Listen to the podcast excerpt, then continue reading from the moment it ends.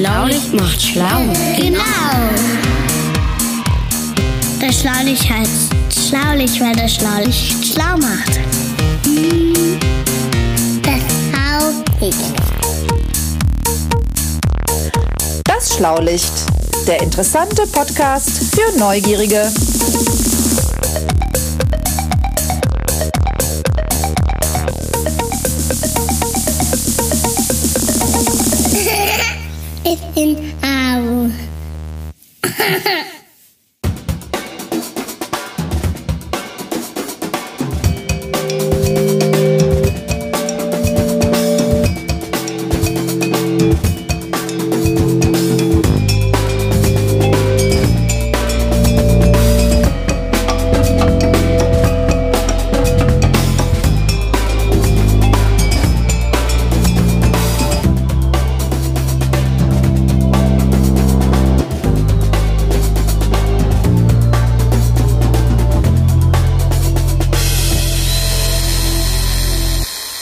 Jetzt wo Emil draußen ist.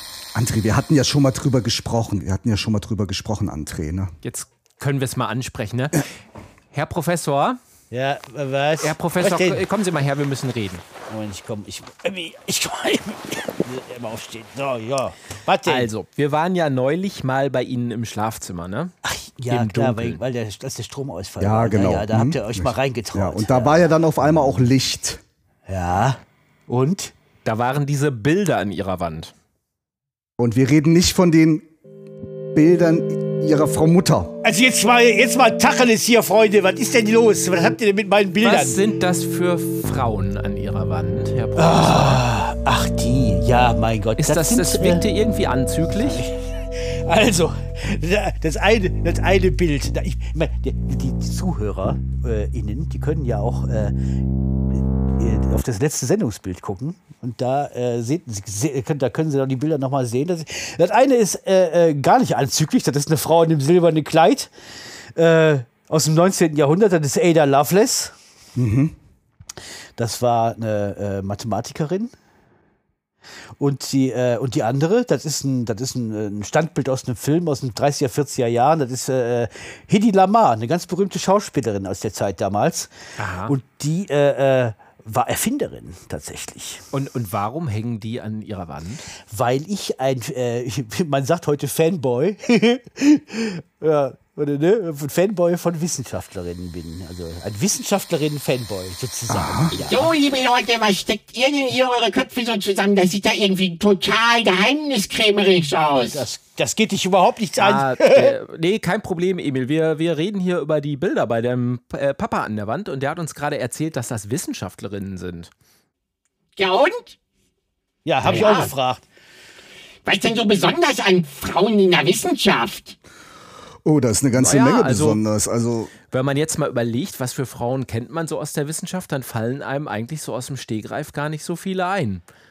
Und das könnte ja vielleicht einen Grund haben. äh, Wissenschaft, ne, das ist ja eher so ein Männerding, schon eigentlich schon immer gewesen. Das ist eine, die Wissenschaftsgeschichte. Wissenschaftsgeschichte ist eine Geschichte, die von Männern geschrieben wurde. Das ist einfach so.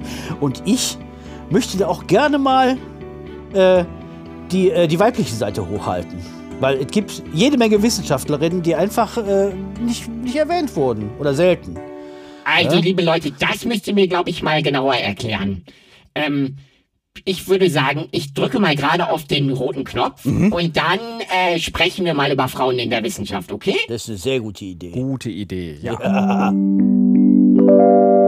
Das ultimative Geräuscherätsel.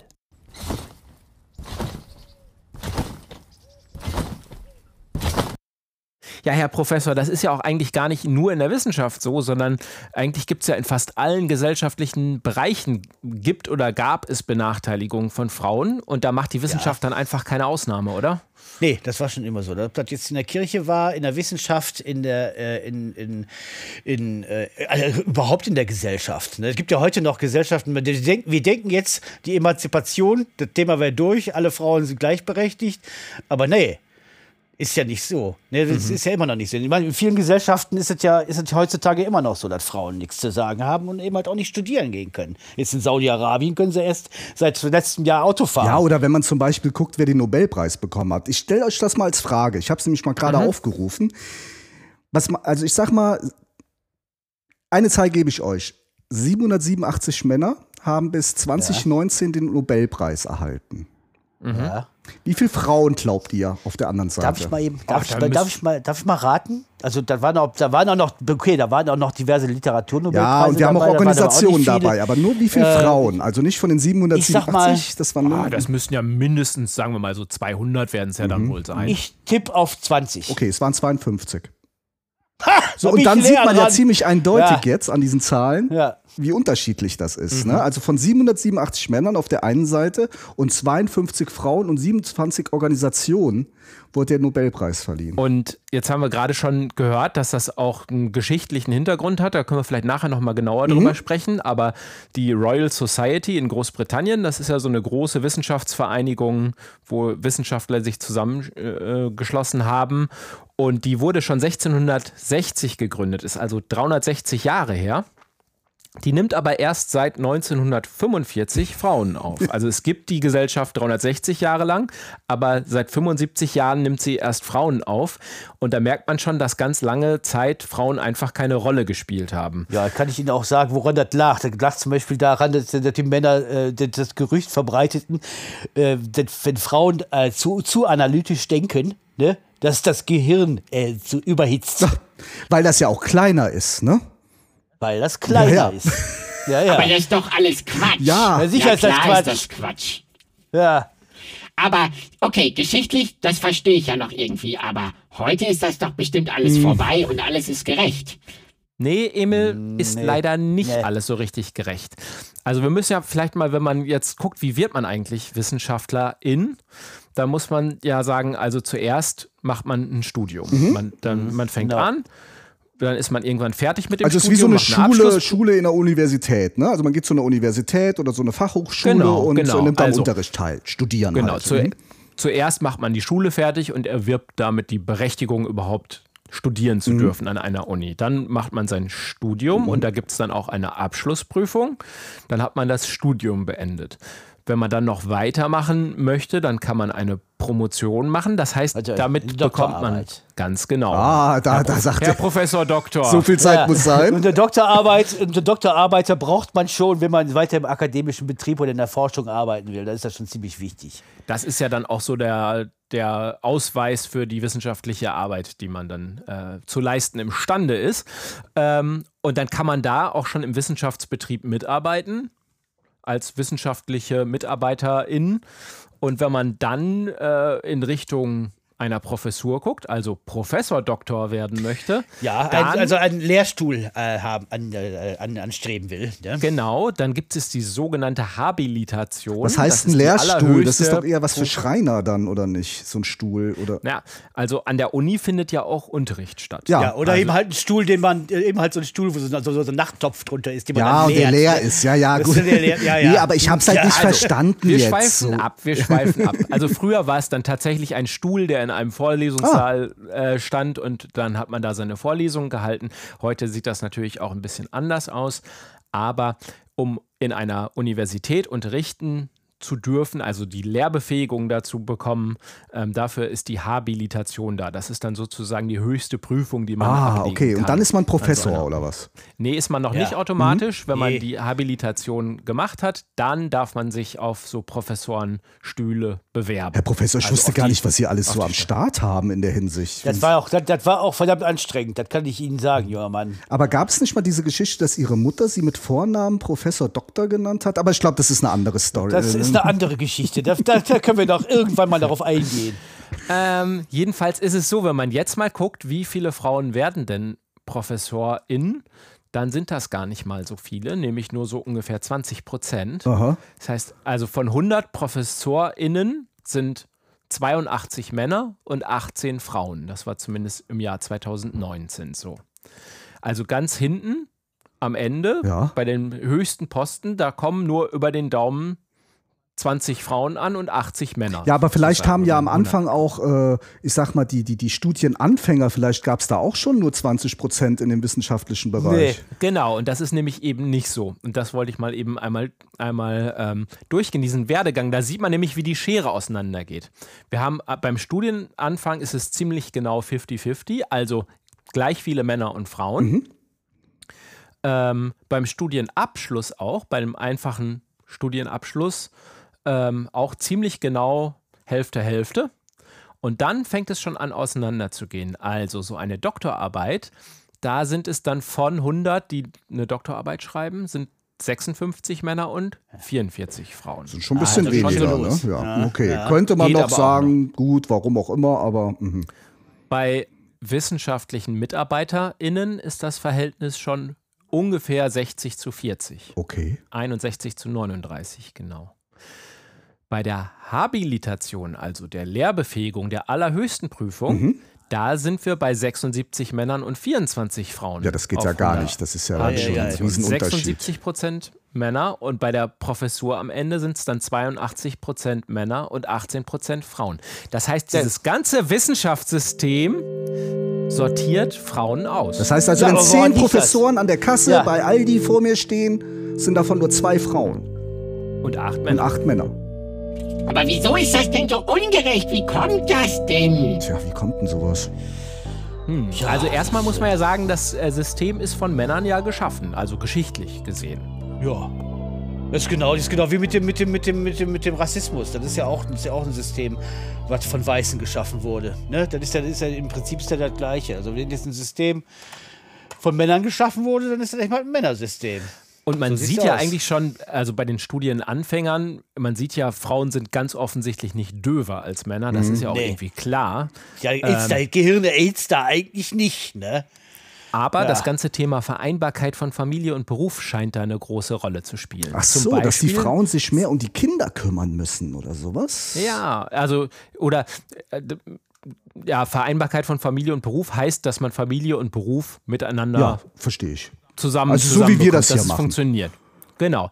Und das scheint halt im Wissenschaftsbetrieb häufig nicht so gut zu funktionieren. Nee, das also funktioniert nicht. Wissenschaftlerinnen sind häufiger kinderlos Mhm. als der zum Durchschnitt Beispiel, der Bevölkerung. Jetzt zum Beispiel unsere Kanzlerin, die ist ja Physikerin. Die hat auch keine Kinder. Das stimmt, aber die arbeitet jetzt ja auch nicht mehr als Wissenschaftlerin. Nee, Könnte mehr, ja also aber- sein, dass die Wissenschaftlerinnen da noch anders unterwegs sind. Aber es ist wohl auch so, dass gerade in der Zeit, wenn man halt promoviert, also seine Doktorarbeit macht und anfängt in dem Wissenschaftsbetrieb zu arbeiten, das ist dann häufig so ein Alter, wo man auch anfängt, eine Familie zu gründen. Mhm, das verstehe ich. Ja, das ist richtig. Ja, aber da könnten doch Und die Männer daheim bleiben und die Frauen machen. Ja, aber Moment, Moment, Moment, Moment, da müssen wir. Und in dem Alter ähm, verlangt der Wissenschaftsbetrieb eigentlich, dass man sehr mobil ist, also dass man sehr Ja. häufig reisen kann, dass man unterwegs Oh ja. ist, dass man auch vielleicht mal mehrere Monate im Ausland ist, dass man Das ist wahr. Kongresse besucht. Ähm, und wenn man gerade eine Familie gründen möchte, dann ist das ja eigentlich der Zeitpunkt, wo man an einem Ort sich ein bisschen festlegt, um die Familie da zu gründen. Das heißt, das geht schlecht zusammen. Dann muss man aber das System ändern und nicht akzeptieren. Dann muss man das irgendwie ermöglichen, weil es kann ja auch ein Mann sein, der seine Kinder mitnehmen will nach ist das- Chicago ist das- oder weiß ja, der. Ja, ja. Ja, Moment, aber hey, warum bleibt denn nicht einfach dann der Mann zu Hause und die Frau, die zieht dann halt los und geht auf die Kongresse? Ja, ist, ist, das nicht, ist das nicht tatsächlich so, dass ist zum Beispiel, wenn jetzt ein Kind, äh, ein kind da ist und die Männer mehr mithelfen in der, in der Kindererziehung und so weiter, dass die Frauen tatsächlich dann mehr Chancen haben, äh, äh, äh, im, im wissenschaftlichen Betrieb zu arbeiten? Ja, das ist so, ganz genau. Ja. Das kann man in, in Studien hat man das äh, festgestellt, dass das, dass das so ist. Und das ist tatsächlich hat das was zu tun mit der Rolle der Frau, die es heute, heute in unserer Gesellschaft noch gibt, dass die Frauen auch häufiger sagen, äh, sich für die Familie verantwortlich fühlen und dann zu Hause bleiben und zurückstecken. Ja. Und der Mann vielleicht die wissenschaftliche Karriere macht. Das sind ja auch dann häufig häufig ähm, beide, die zum Beispiel zusammen studiert haben und äh, dann sich verliebt haben und eine Oh Familie ja, gründen solche, wollen. solche Paare kenne ich tatsächlich, ja. Herr Professor, wie Ähm, süß. Aber, aber da muss man doch was dagegen tun. Das kann ich, also ich bin ja ein Elektronengehirn, aber das kann ich selbst mit meinem Elektronengehirn kaum aushalten, dass das so ungerecht ist. Ja, ich, ich verwundere mich auch schon die ganze Zeit. Wir haben jetzt das Jahr 2020. Eigentlich müssten wir das doch endlich mal, endlich mal überwunden haben. Ne? Naja, und es gibt ja. Ja. auch ein paar Schritte in die richtige Richtung. Also es gibt immer, äh, es gibt eigentlich an allen Unis Frauenförderprogramme. Es gibt inzwischen da auch ein, ein erhöhtes Bewusstsein, sagt man. Das heißt, die vielen Männer, die im Wissenschaftsbetrieb sind, die merken so langsam auch mehr und mehr, dass das ein Problem ist und dass man auf die Frauen mehr achten muss und auf die Bedürfnisse von Frauen.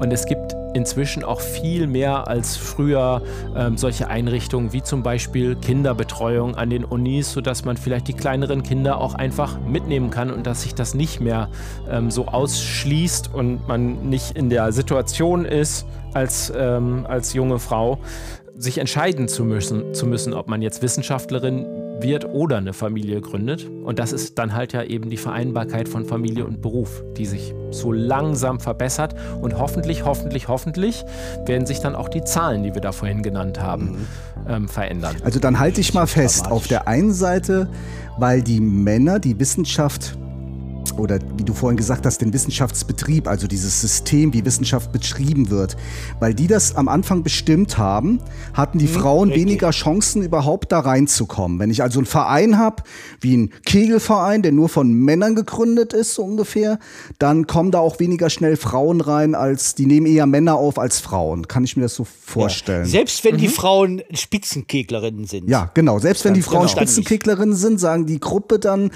ach nee, lass die mal draußen, äh, die ist ja schon eine Frau und nachher ist, spielt die noch besser als ich. Kann ja sein. So.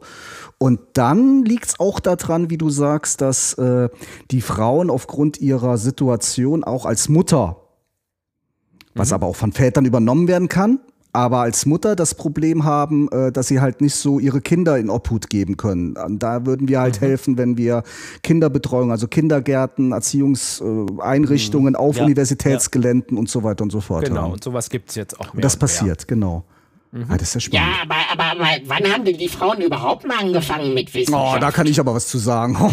das ist ja ein Job für History, Jörg.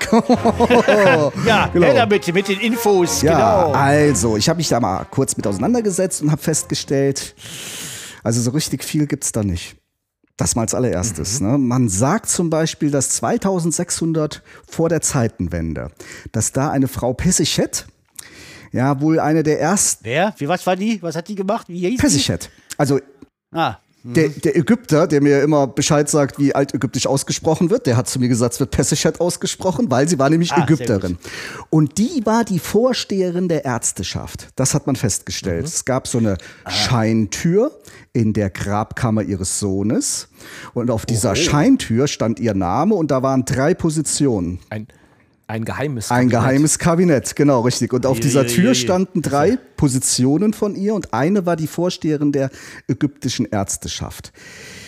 Jetzt gehen wir mal davon aus, dass die ägyptischen Ärzte auch Wissenschaftler, wissenschaftlich gearbeitet haben, mit Versuchen und so weiter und so fort und sich gebildet haben. Und wenn sie die Chefin von denen war, wird sie da wahrscheinlich auch wissenschaftlich gearbeitet haben. Ansonsten waren nämlich Frauen zu der Zeit in Ägypten in erster Linie als Verwalterinnen haben die Erwähnung gefunden. Ne? okay. Ja. Oder sagen wir mal vorwissenschaftlich, ne? weil mit unserer heutigen, heute, heuteren Wissenschaft hat das wahrscheinlich nicht so viel zu tun gehabt. Genau. 300 Jahre später in Mesopotamien, 2300. ja, war das denn nochmal? Ich glaub, 2300 vor vor der der Zeitwendung, Wo ganz war genau. denn Mesopotamien nochmal genau? Das war Zweistromland, äh, Euphratigris, Zweistromland, Iran, Iran, Irak, die Ecke. Ne? Man sagt Ja, doch zum Teil ja. Wiege der. Also zum Beispiel haben die die Keilschrift da erfunden. Aber das ist eine andere Geschichte. Ja, also Ja, egal. genau. ne? Äh, aber dort gab es die Enheduanna, hieß die. Und sie war auch eine führende Priesterin. So. Und die hat sich, und sie war die Vorsitzende von allen Priestern. Oder die Chefin von denen. Und damals war die gesamte Astronomie, wo die, äh, die haben also die Sterne beobachtet, die haben zum Beispiel den Bauern gesagt, wann sie die Saat ausbringen sollten, damit die dann wissen, wann sie ernten können. Und das haben die mit den Sternen Ah, gemacht, indem die die beobachtet haben. Und dann davon war sie auch die Chefin von diesen Wissenschaftlern, also von diesen Priestern, die damals Wissenschaftler waren. So, und dann bin ich noch über jemanden gefallen, da weiß man mehr drüber, das war dann 400 vor der Zeitenwende, das war Hypatia von Alexandria. Die lernte als Frau im Museion. Stellen wir uns die Frage, was ist denn das Museion? Das war wie eine Universität. Mhm. Genau, und zwar, das war so die Universität von Alexandria, auch in Ägypten. Und äh, das waren, dort wurden halt auch verschiedene, das waren verschiedene Gelehrte, die haben sich zusammengetan. Da gab es ja auch diese berühmte Bibliothek, ja. Und die, dort war sie tatsächlich, hat sie gelehrt Mathematik, Philosophie und Astronomie. Wurde aber leider ermordet. Ja, ja, da gehen wir jetzt auch nicht so drauf ein. Aber wir haben festgestellt, dass ja Frauen nicht döver sind als Männer. Ist ja klar. Und Ja. jetzt sind ja nicht früher alle Frauen vom Säbelzahntiger gefressen worden. Viele, aber nicht alle. Nee, sonst wären wir ja nicht da. Also, woran lag's denn jetzt? Wieso, was, was war denn los? Wieso sind denn Frauen nicht Wissenschaftlerinnen geworden, wenn die doch genauso schlau sind? Ja, das hat man ja eben schon geklärt. Das war ja eben halt die Sache mit der, mit der von Männern, äh, von diesen Männern entwickelten Wissenschaftssystem. Ja, also Naja, es wurde ihnen aber auch der, setzt, glaube ich, sogar noch, noch viel früher. Also man ist sogar hingegangen und hat den tatsächlich den Frauen die Rolle versagt, gleichberechtigt neben den Männern zu sein. Und wenn, dann wurden so ähnlich, wie ich vorhin schon sagte, mit der Priesterschaft, wurden Frauen im christlichen Glauben, wir sind so im Mittelalter in der Ecke, wurden dann Mhm. zum Beispiel als Nonnen konnten die sich bilden, innerhalb der Klostermauern Beispiel. oder eine Ja, ja, Äbtissin. genau. Ach, und sonst nicht? Und sonst nicht? Nee, sonst nicht, sonst galten die nämlich als Ketzerin. Zum Beispiel Hildegard, Hildegard von Bingen. Ne? Ja. Hildegard von Bingen war Äbtissin, die hat ein Kloster geleitet und die war. Lass mich halt raten, am Rhein. Wahrscheinlich am Rhein. Wegen Bingen, ne? Ja, ja, witzig. Ähm, Ich ja, dachte, es und hätte die, was mit einer Suchmaschine zu tun von einem großen Softwarehersteller. Nee, Ah. okay. Das hieß sie ja. Äh, So äh, ähnlich wie äh, Google, ne? Das hieß ja Hildegard von Google. Ähm, so, die war eben halt eine Benediktinerin, äh, äh, Äbtissin, die hat eben halt äh, äh, ein Kloster geleitet, die war Komponistin, die hat auch Musik gemacht und Mhm. die war eben halt Universalgelehrte. Die hat sich alles, äh, alles äh, an Wissen drauf geschafft, was man so kriegen konnte. Und das konnte man tatsächlich nur im Kloster, weil die ganzen Schriften, auch die wissenschaftlichen Schriften, alle von Mönchen übersetzt und gelagert wurden und beziehungsweise verwaltet wurden. Und die hat eben halt, Hildegard von Bingen, war eben halt eine Forscherin, eine große Forscherin auf dem Gebiet der Naturheilkunde, also Pflanzenheilkunde. Okay, und, Und, das, was und das hätte die, hätte die nicht machen können, wenn sie, äh, wenn sie nicht im Kloster gewesen wäre, hätte sie das zum Beispiel in der freien Wirtschaft, sagt man ja so, gemacht, dann wäre sie wahrscheinlich schnell als äh, Ketzerin und Hexe verurteilt worden. Verstehe. Und war es denn so, dass die Männer einfach alle Wissenschaftler werden konnten, wenn sie das denn wollten? Also hatten die Zugang zu Bildung, freien Zugang? Jein. Das hatte in erster Linie aber auch viel, wir sind jetzt auch so weiterhin so im Mittelalter, Neuzeit, es hatte viel mit Geld zu tun. Zum Beispiel die Adligen, sie, hat man ganz oft gesehen, einer ging, einer von den Söhnen ging ins Kloster, der andere übernahm den Hof des Vaters oder die Burg oder sonst sowas in der Art. Ne? Und dort wurde dann auch die Bildung durchgeführt. Der eine wurde ausgebildet auf der Burg. Ne? Wir hatten mal über Ritter gesprochen, da wurde er dann Knappe oder sonst irgendwas. Der andere Sohn ging von mir aus ins Kloster und wurde da gebildet, lernte äh, Lateinisch, konnte schreiben, hat sich mit Mathematik auseinandergesetzt und so weiter und so fort. Aber interessanterweise gab es also immer Bildung bei den Adligen. Ja, also wenn man jetzt Bauernkind gewesen wäre, hätte man wahrscheinlich im Kloster eher nichts werden können oder eben halt äh, die Küche. Oder man hat es geschafft, ins Kloster zu Ja. kommen. Dann hat man vielleicht dann Aber auch da gab es noch einen neuen. Move, wie wir sie sozusagen pflegen. Und zwar haben sich, das haben wir bei Leonardo da Vinci zum Beispiel auch gesehen, dann gab es dann Adlige, die holten sich Wissenschaftler an ihren Hof, um gegenseitig damit Ah. anzugeben. Ich habe hier den Klügsten bei mir daheim am Tisch sitzen und so weiter und so fort. Mhm. Und dort passierte dann Folgendes. Dann saßen also Wissenschaftler, wie zum Beispiel Leonardo, saßen dann mit bei ihrem Adligen am Tisch oder durften da auch forschen, wurden da unterstützt mit Geld und so weiter und so fort. Und die adeligen Frauen, die kapierten auf einmal, ah, das ist ja spannend. Und auch aus zum Zeitvertreib, ja, lernten die dann von, also ein, einige adlige Frauen erstmal lesen und schreiben, was sie nicht alle konnten, ja, und sahen erstmal so Wissenschaft und die Wissenschaftler als so eine Art von geistvoller Unterhaltung an. Ja? Und so wurde dann zum ersten Mal Wissenschaft auch im privaten Bereich eingeführt. Also im, im Prinzip, die geistvolle Unterhaltung ist ja im Prinzip das, was wir heute auch machen als Schlaulicht. Ne? Wir machen ja auch Absolut. geistvolle Unterhaltung. Wann- Sehe ich so. Wann ging es denn dann los, dass ähm, äh, Frauen so richtig regulär in die Schule gegangen sind? Entschuldigung, ratet mal.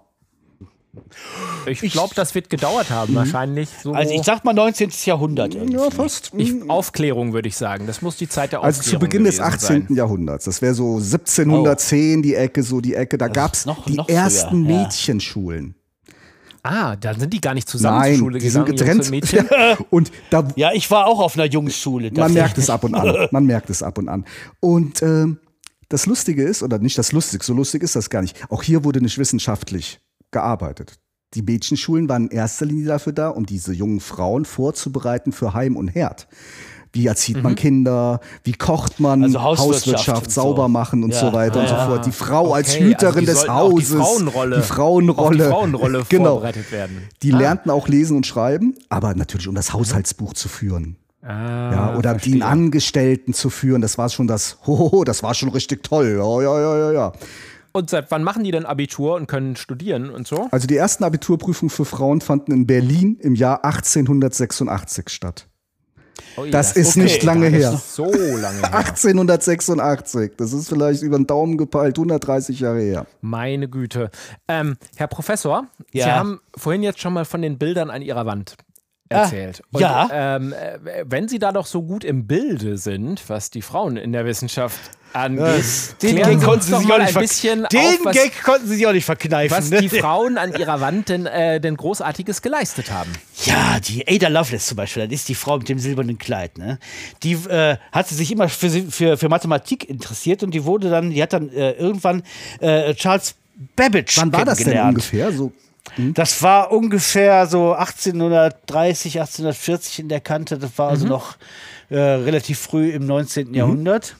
Und, die, äh, und Charles Babbage, das war ein Mathematiker und Philosoph. Und der arbeitet theoretisch, weil es technisch nicht, nicht, zu bauen war, äh, arbeitet er an einer, einer analytischen Maschine, also an einer Rechenmaschine. Und äh, äh, die äh, äh, Also Computer gab es natürlich noch nicht. Nee, der hat, also er hat Auch der hat keine quasi in der Roboter? Form von. Es gab, es gab in der, in den, in den, bei den Webereien, da gab es die ersten Lochkartensysteme, wo dann drauf gespeichert war, nach wel- welche Muster jetzt gewebt werden. ah, das war wie so ein sollten. Speicher, Da war, ne? Das war wie so, wie so Das ein das USB-Stick, aber aus. Pappe. Ja, aus, ja, tatsächlich aus Pappe. Da waren eben halt äh, äh, Löcher drin und äh, äh, nach, nach, nach einem Ja-Nein-Muster, das waren die ersten binären Systeme. Und danach wurden eben halt die Muster gewebt. Aber ganz, ganz abgesehen davon jetzt mal Ada Lovelace, ne? Und die, äh, die, äh, und dieser, dieser Babbage, äh, nee, Babbage hat eben halt an der, äh, an der äh, Rechenmaschine gearbeitet, theoretisch, und hat einen Vortrag geschrieben, der eben halt äh, in Italien zuerst erschien oder in der Schweiz. Und Ada Lovelace hat diesen Vortrag übersetzt und äh, Anmerkungen geschrieben, die den Vortrag nochmal doppelt so lang machten. Gerade zu den Ideen dieser analytischen Maschine. Und äh, diese, also diese, diese Anmerkungen gelten äh, äh, heutzutage als die Grundlagen der Programmierung und, zu, und waren auch die ersten Gedanken zur künstlichen Intelligenz. Also, wenn du mein Papa bist, dann könnte man ja fast sagen, dann ist die Ada Lovelace meine Mama oder meine Oma. Kann man sagen. Ja, Und nur weil sie wiederum Sachen kommentiert hat, die sie übersetzen sollte. Die ein Mann geschrieben hat. Ja, ja, genau. sie hat, sie hat die Sachen kommentiert, erweitert und äh, gilt seitdem als, äh, äh, als äh, äh, wegweisend in der Programmierung. das ist spannend. Ne? Und, die, Und was die, hat's mit der äh, Hedi Lamar auf sich? Ach, die Hedi Lamar, die heißt eigentlich Hedwig Eva Maria Ja, Kiesler. Hedwig. Und Hedwig, Hedwig, Das ist ja ein Hedwig, einprägsamer und Name. Das Hedwig war, äh, kam aus Österreich, ist irgendwann und war Schauspielerin. Die war Mhm. Schauspielerin und Erfinderin. So, und die äh, hat tatsächlich ähm, äh, äh, ein, äh, ein äh, Frequenzwechselverfahren äh, patentiert, das eben halt für Torpedos gedacht war, äh, gedacht war von U-Booten, damit die eben halt über diesen Frequenzwechsel hina äh, äh, über diesen Frequenzwechsel nicht geortet werden konnten. Das hatte die eigentlich erfunden, um äh, für ein Musikstück 16 automatische Klaviere zu synchronisieren Also, dass sie alle gleichzeitig anfangen. dass sie alle gleichzeitig äh, das gleiche Musikstück abspielten. Und äh, das wurde dann später entwickelt, eben halt äh, als Patent für, diese, äh, für dieses Frequenzwechselverfahren bei Torpedos.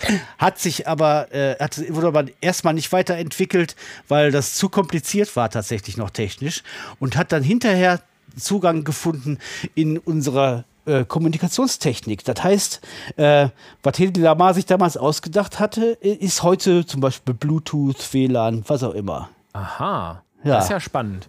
Ja. Also, wenn ich an Wissenschaftlerinnen denke, dann äh, denke ich meistens als erstes an, an Marie Curie. Ja, die hat ja, war, ich war eine der ersten, die den Nobelpreis gekriegt hat für Physik. Und ich glaube sogar auch für Chemie. Ja, stimmt. Die hat, glaube ich, zwei gekriegt. Ja, stimmt, stimmt. Ja, doch, doch, doch. Die, äh, die, die hat den Nobelpreis 1903 für Physik gekriegt und für Chemie 1911. Lief bei ihr. Viel mit ihrem Mann zusammen geforscht und hat große Verdienste um die Erforschung der, der Strahlen. Ne? Ja, und daran ist sie auch gestorben. Zu viel Strahlen. Lief also nicht so bei ihr. worden. Zu viel Strahlen. ist also so, so Atom. Ich dachte ja früher immer, die hätte diese äh, scharf gewürzten asiatischen Gerichte Klar, erfunden. ne? Madame Ja, Datsche, ihres den, der, lag Curry, jetzt ne? auch, der lag jetzt auf der Rampe und der, der wurde dann ganz legal darüber getragen. Ja, ich ja, verstehe. lassen wir das, lassen ja. wir das. Wen gab es denn sonst noch so an Erfinderinnen? Oder Wissenschaftlerinnen? Oh, da gab es viele. Also tatsächlich viele. Und zum Beispiel äh, Josephine Cochrane. Die, äh, die hat äh, 1872 die erste Geschirrspülmaschine erfunden. Ah, da sind wir aber wieder nah dran an der Frauenrolle, Ja, oder? ja, aber egal. Na, zum Beispiel, oder Maria Telkes, die hatte in den 40er Jahren die erste, äh, das erste solarbeheizte Haus entwickelt. Ne, auch, was man heute auf den Dächern sieht, das ist jetzt nicht die, nicht die Photovoltaikanlagen, also die mit Licht arbeiten, sondern eben halt diese, die zum Beispiel so Schläuche, wo das Wasser drin erhitzt wird. Aha. Das stammt von ihr. Okay. Ne, und die Oder hat ich- auch die, die erste Solarheizung und Solaröfen hat sie gemacht. Oder ich kenne auch Rosalind Franklin, die gilt immer so als Beispiel dafür, dass diese Wissenschaftsgeschichte äh, von Männern geschrieben wird, weil die hat ganz Wichtiges beigetragen zur, ähm, zur Entdeckung der Struktur der DNS, also unserer Erbinformationen. Das Ja. ist nämlich, man sagt, das ist eine Doppelhelix-Struktur. Das kann man sich vorstellen wie eine Leiter, die so verdreht ist in sich Ja. wie zu so einer Schnecke. Das ist aber egal. Jetzt auf jeden Fall ähm, haben dafür ähm, Watson und Crick, heißen die beiden Forscher, einen Nobelpreis bekommen. Ja. Und. Äh, damit sie, also die sind ihr zuvor gekommen und die haben sich da aber Forschungen bedient, die die schon gemacht hatte, aber die noch nicht veröffentlicht waren. Und die sind denen zugespielt worden und die haben die ohne Erlaubnis einfach benutzt und waren dann einfach einen Schritt schneller und haben ihr diese, ähm, haben ihr die Entdeckung sozusagen vor der Nase weggeschnappt. Übrigens, die ist auch so früh gestorben. Die ist mit 37 Jahren an Krebs gestorben, weil sie sich auch mit Röntgenstrahlen Mhm. beschäftigt hat. Ja, ja, das ist also irgendwie scheint das. Da wusste man noch nicht, dass Da kann man so sehen, wie gefährlich sind, ne? Wissenschaft sein kann. Ne? Ja. Ja, ja, genau. Ach so, da gab es da gab's ja noch, äh, was man heute zum Beispiel als, äh, als Infografiken sieht, ne? wenn, so, so, so, wenn so äh, Daten und, und, St- und Statistiken visualisiert werden, so Tortengrafik und was weiß ich, so Säulen und so. Das hat äh, eine Krankenschwester aus dem 19. Jahrhundert, eine berühmte Krankenschwester aus dem 19. Jahrhundert erfunden. Das war Florence Nightingale. Äh, Die, die, hat- die, Florence Nightingale, Die hat doch, die hat doch an sich diese Krankenschwestergeschichte irgendwie. Ja, die hat, die hat ta- tatsächlich das Gesundheitssystem oder das, das, das Krank Krankenhaussystem in, äh, in, in Britannien hat die äh, Ah, ja. revolutioniert und äh, reformiert. Äh, die, war, die war eben halt äh, häufig in, als Kriegskrankenschwester Krankenschwester im Einsatz gewesen und hat eben halt daraus auch eben halt Statistiken, Statistiken erstellt von Verletzungen und eben halt von, von Pflege, der Pflege insgesamt. also so Pflegedokumentation hat- nennt man sowas, glaube ich. Pflegedokumentation tatsächlich, ja. Und hat daraus, äh, wat, daraus hat sie hat auch die ersten Visualisierungen gemacht, für, äh, damit man dann äh, auch sieht, was gemeint Aber jetzt waren ist. das doch schon ein paar, sage ich doch, so ein bisschen. Seid mir nicht böse, Jungs, aber so Frauenthemen. Die eine erfindet die Waschmaschine, die Spülmaschine, die nächste macht. Ich bin gerade, ja, ja, Ja, ich bin. aber Radioaktivität zum Beispiel. Nee. Ja, aber was ist denn hier so mit Nö. harten mathematischen Sachen? Ja, ich komme apropos Programmierung, da komme ich jetzt mal zu. Ne? Das ist zum Beispiel, da gab es zum Beispiel, jeder kennt ja die Mondlandung von 1969. ne? Ja, die wäre zum Beispiel kaum möglich gewesen ohne die Leiterin des Software-Teams. Das war die Margaret Hamilton. Okay. Und die kennt kaum jemand. Und Hamilton hat eben halt die, die, die Programme für die, äh, für die Computer geschrieben in, in, in der Mondlandefähre und der Rakete. Also die hat eben halt die ganze, die ganze, die ganze Steuerelemente äh, äh, hat sie eben halt programmiert. Ach so wie Grace Hopper So. übrigens. Grace Hopper hat nämlich den ersten funktionierenden Compiler entwickelt. Das war nämlich eine Übersetzung zwischen Nullen und Einsen und Programmiersprache. Ja, Ja. Auch da in der Ecke, 1952 die Ecke. Mhm. Da gibt es auch ein ganz berühmtes Foto von Margaret Hamilton, wie sie neben, neben dem Stapel der, äh, der äh, Programmlistings steht. Der Stapel ist höher als sie selber. Ja. Also die hat da wirklich tausende, zigtausende von Seiten geschrieben. Ja, ja. Und da gab es noch ganz, eine ganz, ganz interessante Persönlichkeit, auch gerade bei der NASA, äh, die auch beteiligt war an, an den Mondmissionen. Das war äh, Catherine Johnson.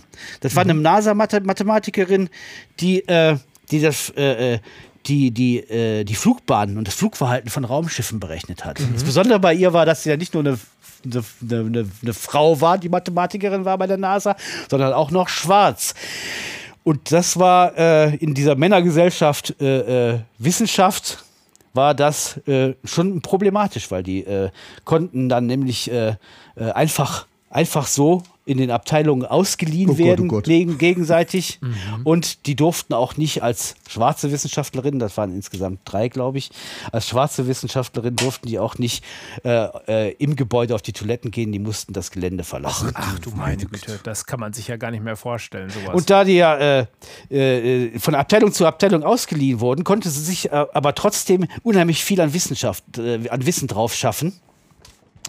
Und, äh, und landete dann irgendwann auch in der äh, Abteilung für. also die hatte durch ihre Benachteiligung sozusagen auch einen Vorteil, tatsächlich- nämlich sie hatte Einblick in alle möglichen Bereiche, die andere gar nicht so hatten. ja, und ist dann- letzten Endes tatsächlich äh, in der Abteilung für Flugbahnberechnung äh, gelandet, äh, was dann auch wirklich ihr Ding war und konnte dann da arbeiten. Äh, die hat zum Beispiel, das ist, ganz interessant, die hat ja nicht nur die Mondlandung berechnet, sondern die hat auch äh, äh, Apollo 13 den Astronauten das Leben gerettet. Apollo 13 war damals ein ganz berühmter Unfall.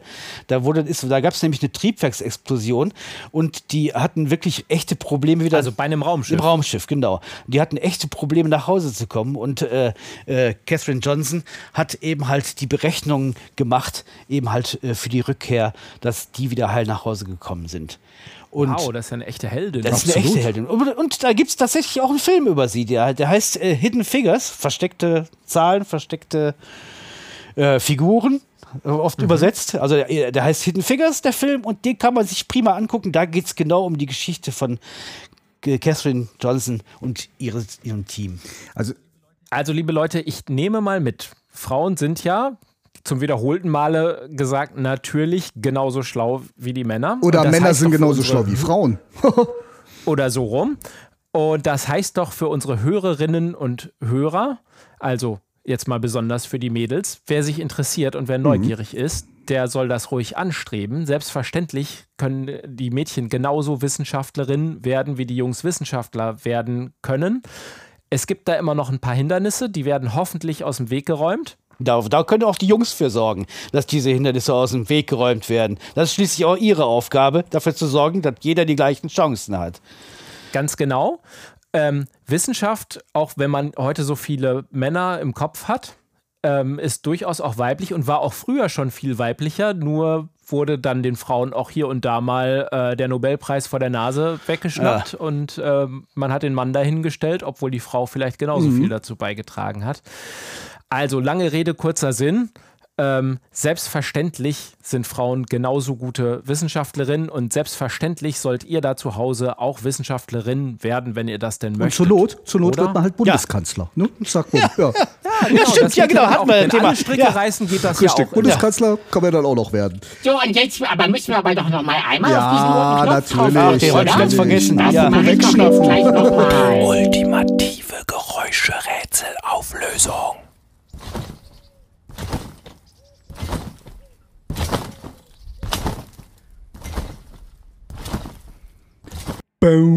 So, und äh, das ist für, für Karrieresprünge besonders gut geeignet. Das war Trampolin. apropos, apropos gemeinsam sprechen. Ich sag mal folgendes. Seid ihr schlau? Ge Genau. Stopp. Bevor ihr ausschaltet, habe ich noch einen kleinen Hinweis. Es gibt nämlich den Schlaulicht e.V. Das ist eine Art Club und ihr könnt Mitglied werden. Der Beitrag kann frei gewählt werden und je nach gewähltem Beitrag bekommt ihr auch etwas von uns zurück. Zum Beispiel Aufkleber oder einen tollen Mitgliedsausweis.